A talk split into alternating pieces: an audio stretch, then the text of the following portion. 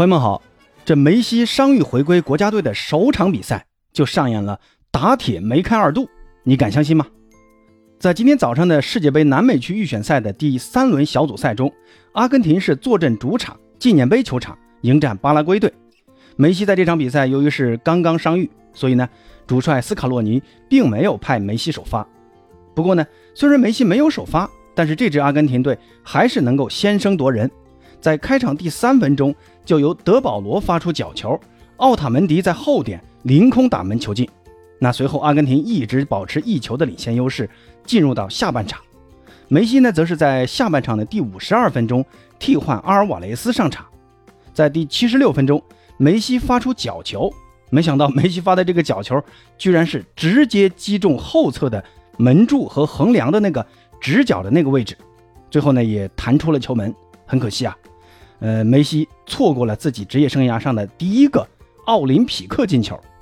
那什么叫做奥林匹克进球呢？那这个名词啊，是起源于1924年。当时呢，阿根廷球员塞萨里奥·昂扎里代表阿根廷国家队在对阵乌拉圭的比赛中，是利用角球直接破门。而就在这场比赛开始前的几个月，国际足联才刚刚认定这样的进球方式是有效的。那鉴于乌拉圭是当时的奥运会的卫冕冠军，因此昂扎里这粒历史性的进球就被称为奥林匹克进球。所以呢，很可惜啊，梅西跟自己职业生涯首粒奥林匹克进球是差之毫厘。随后呢，在比赛的伤停补时的第二分钟，梅西在前场拿球突破，制造了一个前场的直接任意球机会。那这个罚的位置呢，离球门是十九点九米啊。这也是一个梅西，呃，几乎可以当点球来罚的距离啊，但是很可惜，梅西主罚的这粒任意球再次击中了右侧门柱，弹出了边线，再一次跟进球失之交臂。最终呢，阿根廷在主场一比零小胜巴拉圭。目前呢，阿根廷小组赛是三战全胜，且一球未失，高居积分榜首。其实这场比赛呢，我只看了下半场比赛啊。因为这场比赛的开球时间实在是太早了，是北京时间今天早上的七点钟。我呢是因为昨天很晚出差回来啊，太累了，所以呢今天起的就有点晚。呃，而且今天白天还要赶着上班，就只看了下半场的比赛。所以呢，那今天呢就这期节目啊，就只是简单的和大家聊一聊昨晚和今天早上进行的这几场国家队的比赛的一些感受。还是先说一说阿根廷的这场比赛啊。这场比赛呢，八哥有一个感受，那就是。现在的这支阿根廷技战术风格越来越多样化。你看上半场没有梅西这个前场核心的情况下，阿根廷队是通过两侧的这种频繁插上，会更多的来依靠边路来寻找机会。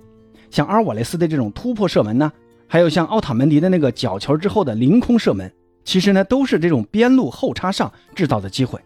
而下半场梅西上场的情况下，阿根廷队也会主要通过在中路寻找梅西。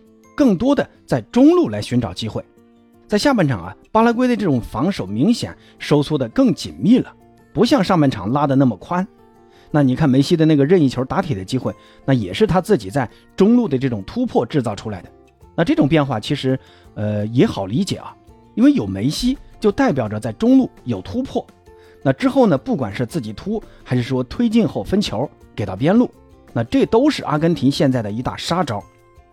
嗯，而让巴哥感到更高兴的是啊，这支阿根廷在没有梅西的时候踢的也是非常出色的，像冈萨雷斯啊、德保罗啊，在上半场尾声阶段是接连有威胁球门的绝佳的攻门机会，但是呢，一个击中门柱，一个呢稍稍偏出。那巴拉圭这场比赛基本上，呃，从他们的一个阵型上来看，就是派出一个六三一的绝对的那种大巴阵型。而且呢，巴拉圭球员的这种球风啊，向来是比较粗野的。你看第二十一分钟，呃，巴拉圭的那个阿隆索踩踏麦卡利斯特那一脚啊，我觉得这个动作完全就是一个红牌动作。当时麦卡利斯特已经把球踢出去这么久了，他还是呃毫不犹豫的踩下来啊，而且丝毫不收脚。那幸亏啊，阿隆索踩的只是小麦的这个脚面那如果是踩到脚踝了啊，我感觉这一脚下去啊，小麦的这个脚肯定是要废了。但是，即便在这样一个严防死守、作风粗野的球队面前，阿根廷队在上半场制造出的机会之多啊，还是让人感到高兴的。或者这么说啊，我是觉得斯卡罗尼是在有意识的让球队慢慢的适应以后，逐渐球队没有梅西后该怎么踢球。同时呢，也可以看出啊，阿尔瓦雷斯、劳塔罗还有冈萨雷斯这个进攻三人组将会是接下来阿根廷队的一个主力的进攻组合。那不过要多说一句的就是，老塔罗在国家队啊和在俱乐部的这个状态实在是有点天壤之别啊。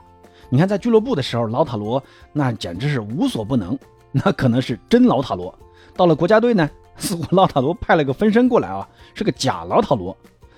哎呀，在国家队多好的机会啊，老塔罗就是射不进啊。而在中场这一块呢，像德保罗呀、恩佐啊、麦卡利斯特啊。这三个已经在去年世界杯受到过考验的中场组合，也会是在未来很长一段时间内是阿根廷队主力中场。嗯，阿根廷队呢，下一场是十八号客场打秘鲁队。那我倒是觉得啊，这场比赛中，我呃，阿根廷队在防线上，我觉得应该多做一些尝试啊，让更多的新鲜血液来轮换一下。那这一次国家队的比赛日呢，像利桑德罗·马丁内斯因为受伤没有进入大名单。但是这次啊，斯卡洛尼是补招了佛罗伦萨的卢卡斯·马丁内斯。呃，我觉得下一场啊，呃，应该给这个马丁内斯一点点上场的机会啊。我觉得其实像阿根廷现在最主要的任务，还是要慢慢要过渡到后梅西时代。梅西现在还没有明确表态说自己肯定会参加二六年世界杯。我觉得这一点斯卡洛尼心里肯定也有数啊。呃，目前呢，他肯定是也要扶持一个新的。前场的进攻核心的，那目前来看啊，老塔罗肯定是首选。那阿尔瓦雷斯呢？目前在曼城啊，已经开始慢慢展现出了自己的十号的属性。我是觉得不妨呃学习一下曼城的做法啊。你看在曼城的时候呢，阿尔瓦雷斯打边锋啊，我觉得其实效果从这个赛季来看，没有他在中锋身后打这种二前锋的效果好。小蜘蛛目前在中路的这种串联啊、逼抢啊，还有传球啊、组织啊。我个人觉得作用比待在边路突破要更好。当然呢，这个也只是八哥的一厢情愿啊，还是要结合一下阿根廷队的实际。呃，主要是还是看斯卡洛尼会怎么选择啊。那这场比赛还有个细节，不知道大家发现没有啊？梅西在下半场上场之后呢，当时场上的队长是奥塔门迪。那奥塔门迪看梅西上来了，就要把这个队长的袖标交还给梅西。结果呢？梅西当时是对奥塔门迪一直在摇手，那这意思就很简单，就是别把队长袖标给我，你戴好就行了。那最后呢，奥塔门迪还是呃上前把这个队长袖标交还给梅西，还给梅西戴好了，然后这才回到自己的位置。这个场面啊，一方面说明阿根廷队目前队内的这种风气啊还是非常好的，大家都是很信赖梅西，认可梅西，认为只要梅西在场上，那他来当队长，那才是理所应当的。那另一方面，我觉得是不是也传递出一个讯息啊？那就是梅西在有意识的让大家伙慢慢要适应，呃，梅西总有一天会要离开阿根廷国家队的这样一个现实，而接受这个现实，第一步那就是要从卸下队长袖标开始。当然呢，也希望我是多想了。那说完阿根廷呢，再来看一看阿根廷队的死敌巴西队。巴西队此前也是两连胜啊。那这一轮呢是主场打委内瑞拉，上半场呢内马尔就被委内瑞拉特殊照顾了，委内瑞拉多次是对呃内马尔进行粗野的犯规。那到了下半场呢，第五十分钟内马尔主罚角球，由加布里埃尔头球破门。那这个进球呢也是加布里埃尔在巴西队的首粒进球，而内马尔呢也收获了一个助攻。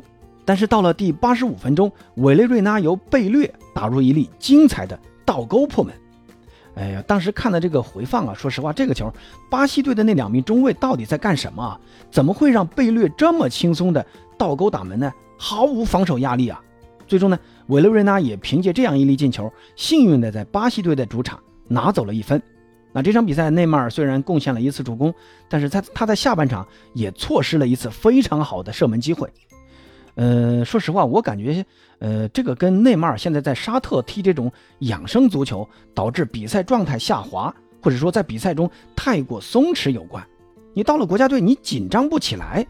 你看他这场比赛，身体对抗方面是一碰就倒。当然，我他他以前也是这样啊，毕竟嘛，呃，内马尔是巴西头牌啊，被人针对那也是应该的，那是肯定的嘛。那这场比赛内马尔的这个数据表现，呃，我个人认为还是不错的啊。他五次过人，成功了四次，还有五脚射门。那这些数据呢，都是全场最高的。但是呢，不要忘记啊，内马尔还有一个尴尬的数据，那就是全场二十六次丢失球权，这个也是全场最高的。巴西队这场的对手还只是委内瑞拉呀，你要是碰到一个擅长反击的球队，在前场球权的这种丢失，也就意味着对手快速反击的开始。现在内马尔的这种踢法，我个人觉得还是有点过于粘球了。那我不是说这种踢法不对，而是认为巴西队还依赖这种踢法，那就太容易被针对了。而且呢，内马尔的身体状态在去了沙特之后啊，我个人感觉呢是在走下坡路了。我呢还是以前的那个观点，对于内马尔或者对于巴西队，现在真的要尽早下定决心走去内马尔的路线。如果还是以内马尔为核心，让内马尔去控球的这种踢法，那巴西队别说下届世界杯了。下届美洲杯，我觉得都够呛。好了，关于昨天的几场比赛呢，八哥就先聊这么多啊，因为很多比赛我都没看，只是大致的看了看集锦，有说的不到位的地方，请大家多见谅，也可以和八哥在评论区一起交流。咱们下期再见。